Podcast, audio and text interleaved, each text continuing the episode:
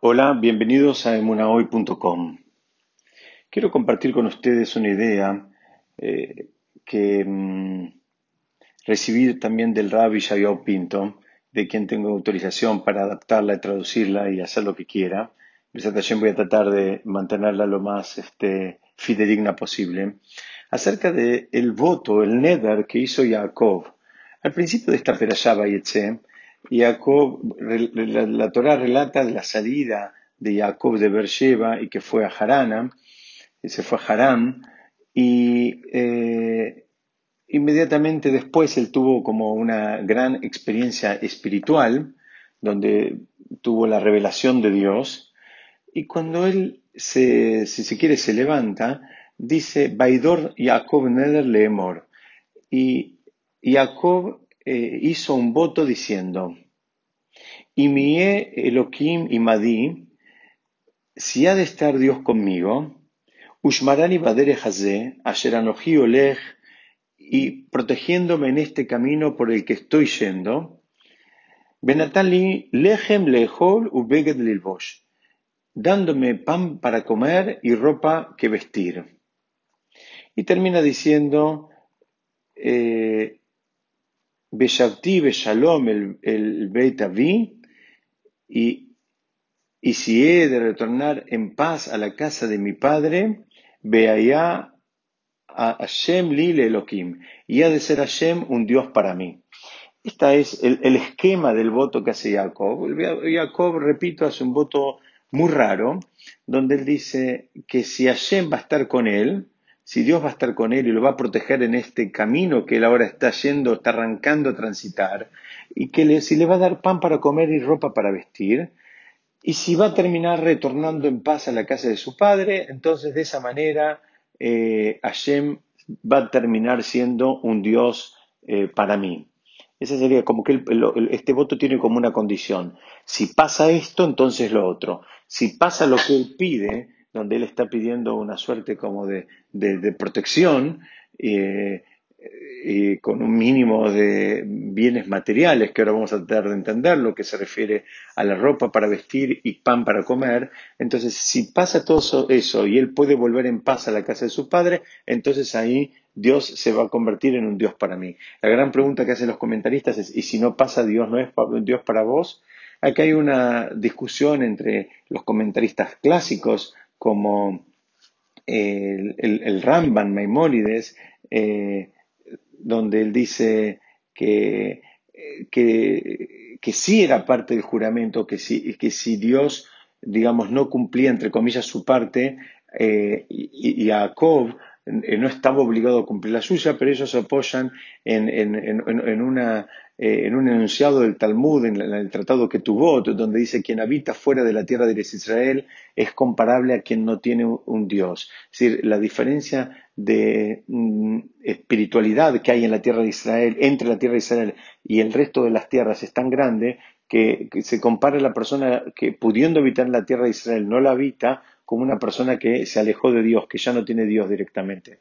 Entonces, digamos, el Ramban Nachmanides se apoya en, esta, eh, en este enunciado un poco drástico para decir que, bueno, si él no va a poder volver a la casa de su padre, es decir, que va a quedar fuera de la tierra de Israel, en alguna medida es como que Dios no va a ser un Dios para él porque, por, el enunciado que acabamos de explicar.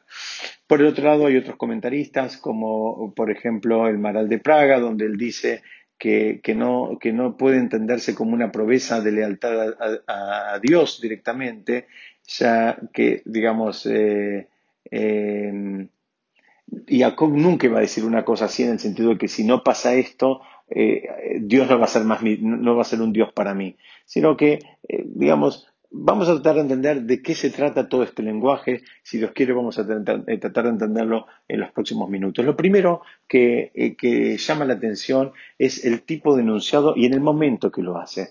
¿Por qué tiene que hacer este tipo de enunciado donde establece dos, dos cosas? Lehem lehol bebeget lilbosh. Pan para comer y ropa para vestir. La primera pregunta es, ¿qué es este enunciado? ¿Por qué no pide pan y ropa? El pan obviamente es para comer, no es para otra cosa que no sea para comer. Y la ropa es para vestirla. ¿Por qué hace falta hacer este enunciado, este detalle de Beget Lilbosh? Ropa para vestir y lejem lejol y pan para comer. Si, estoy pidiendo pan, obviamente lo quiero para comerlo. Si estoy pidiendo ropa, también obviamente la necesito y la quiero para, para vestirla. La otra pregunta que hay es el momento, les decía, porque este es un momento, tal vez uno de los momentos más elevados en la vida de Jacob, eh, posiblemente porque aparte fue el primero, una revelación muy importante, y ahora termina siendo este, eh, e, e, e, este voto donde ni siquiera eh, usó, digamos, una expresión más acotada, donde podría haber pedido ropa y alimento y punto. Hace el hincapié, insisto, en esto de que la, la, ropa la quiero para vestirla y el pan para comerlo. Para explicar esto, el rabbi Shayob Pinto explica que Jacob era en alguna medida el Gilgul de Adamarishon, era en, alguna parte eh, una reencarnación del alma del primer hombre que hubo sobre la tierra, sobre la tierra de Adam, el Adam Arishon. Y él vino a arreglar justamente lo que Adam había dañado explican que Itzhak no le quería dar las bendiciones materiales a Jacob, por eso Itzhak buscaba dárselas a Esab. Originalmente Itzhak quería darle las bendiciones a Esab, ¿por qué? Porque Itzhak sabía que Jacob tenía la Neshama de, de, la dama Rishon, sabía que tenía el alma, eh, digamos, era una, reencarnación del alma del, del, primer hombre, y sabía que el primer hombre que hubo sobre la tierra tuvo problemas con, el manejo de los bienes materiales. Él tropezó con eso. Itzhak tenía miedo de darle una bendición a alguien que ya había tropezado con algo, como que él tenía miedo de, que Dios lo permita reincidiera. Explican que Ribka, la mamá, sí vio que ya lo había arreglado el problema, ya vio en él la fuerza espiritual como para no tropezar de vuelta con este problema material. Porque, ¿de qué estamos hablando? El Talmud trae, en el nombre de Rabbi Uda, donde dice que el Etzadat, el fruto, el famoso fruto prohibido que comieron, era jita, era trigo.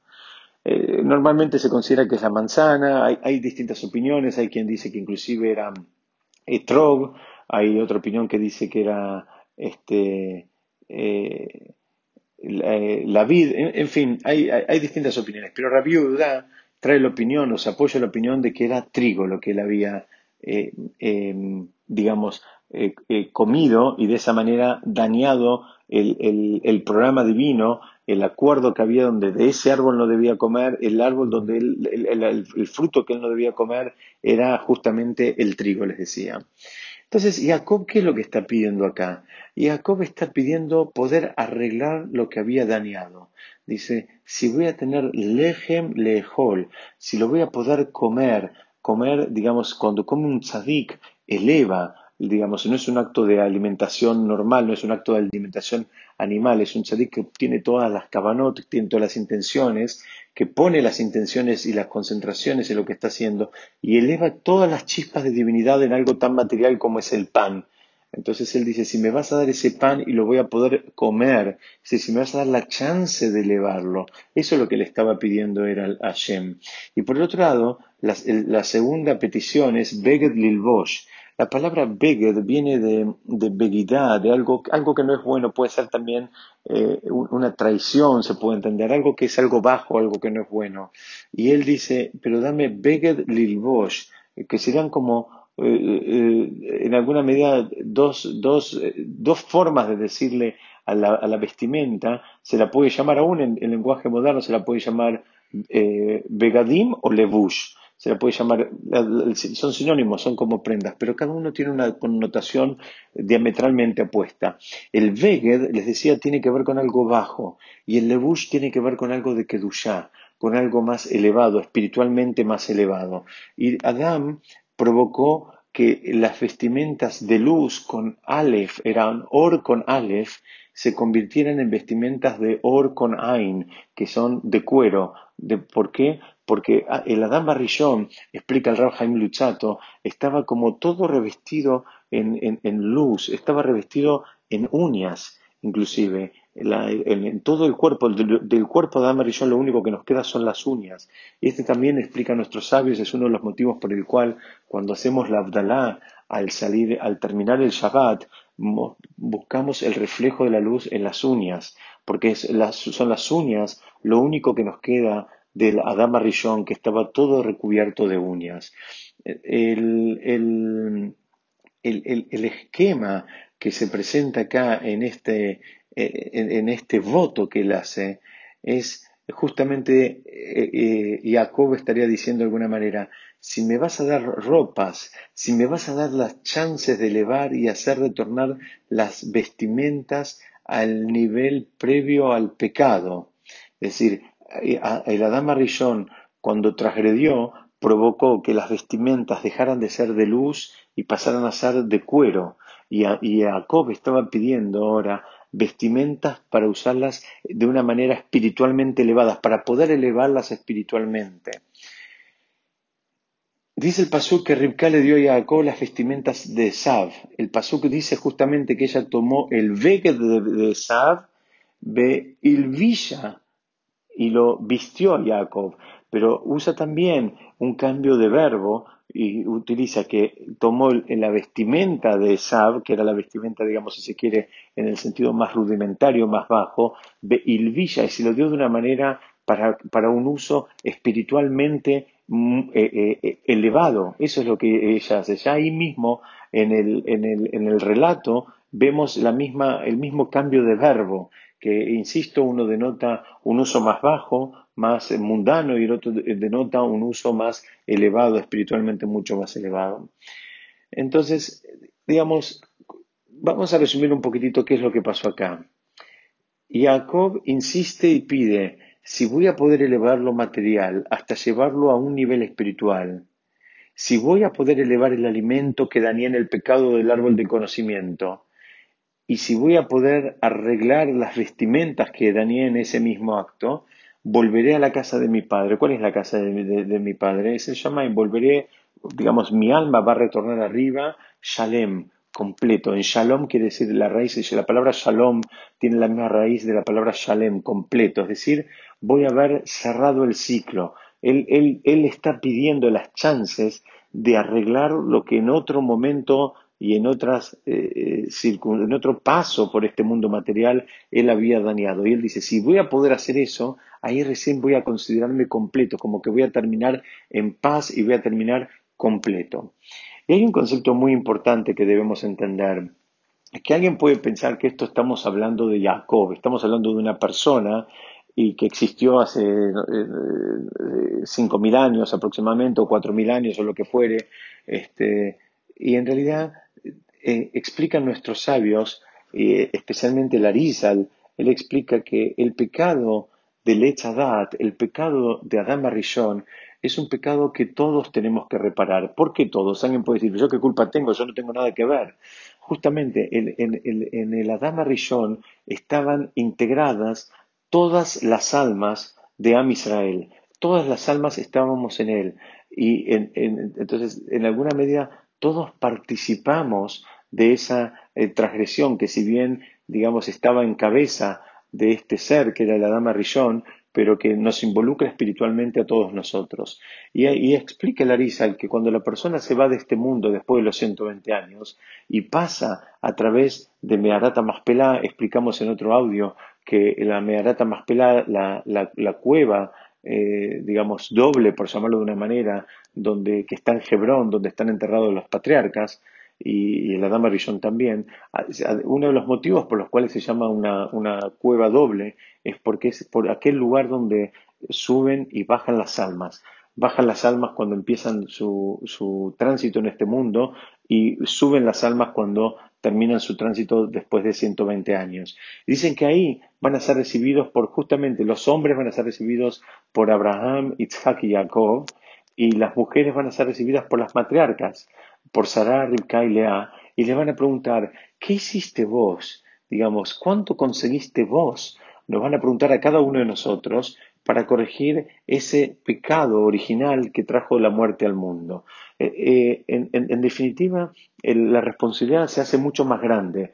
El, concepto que está presentando Jacob lo está presentando en cabeza de él, en cabeza de una persona, pero es un, concepto en, cabeza de una nación, de un pueblo. Es decir, él sabía que de él iba a terminar generándose un, pueblo, las doce tribus descendemos de, de Jacob, y, este es el concepto. El concepto em, y la pregunta, insisto, que nos van a hacer es cuánto cada uno de nosotros consiguió arreglar el mundo en relación a, este, a esta transgresión que trajo eh, tanto sufrimiento y tanta muerte al mundo.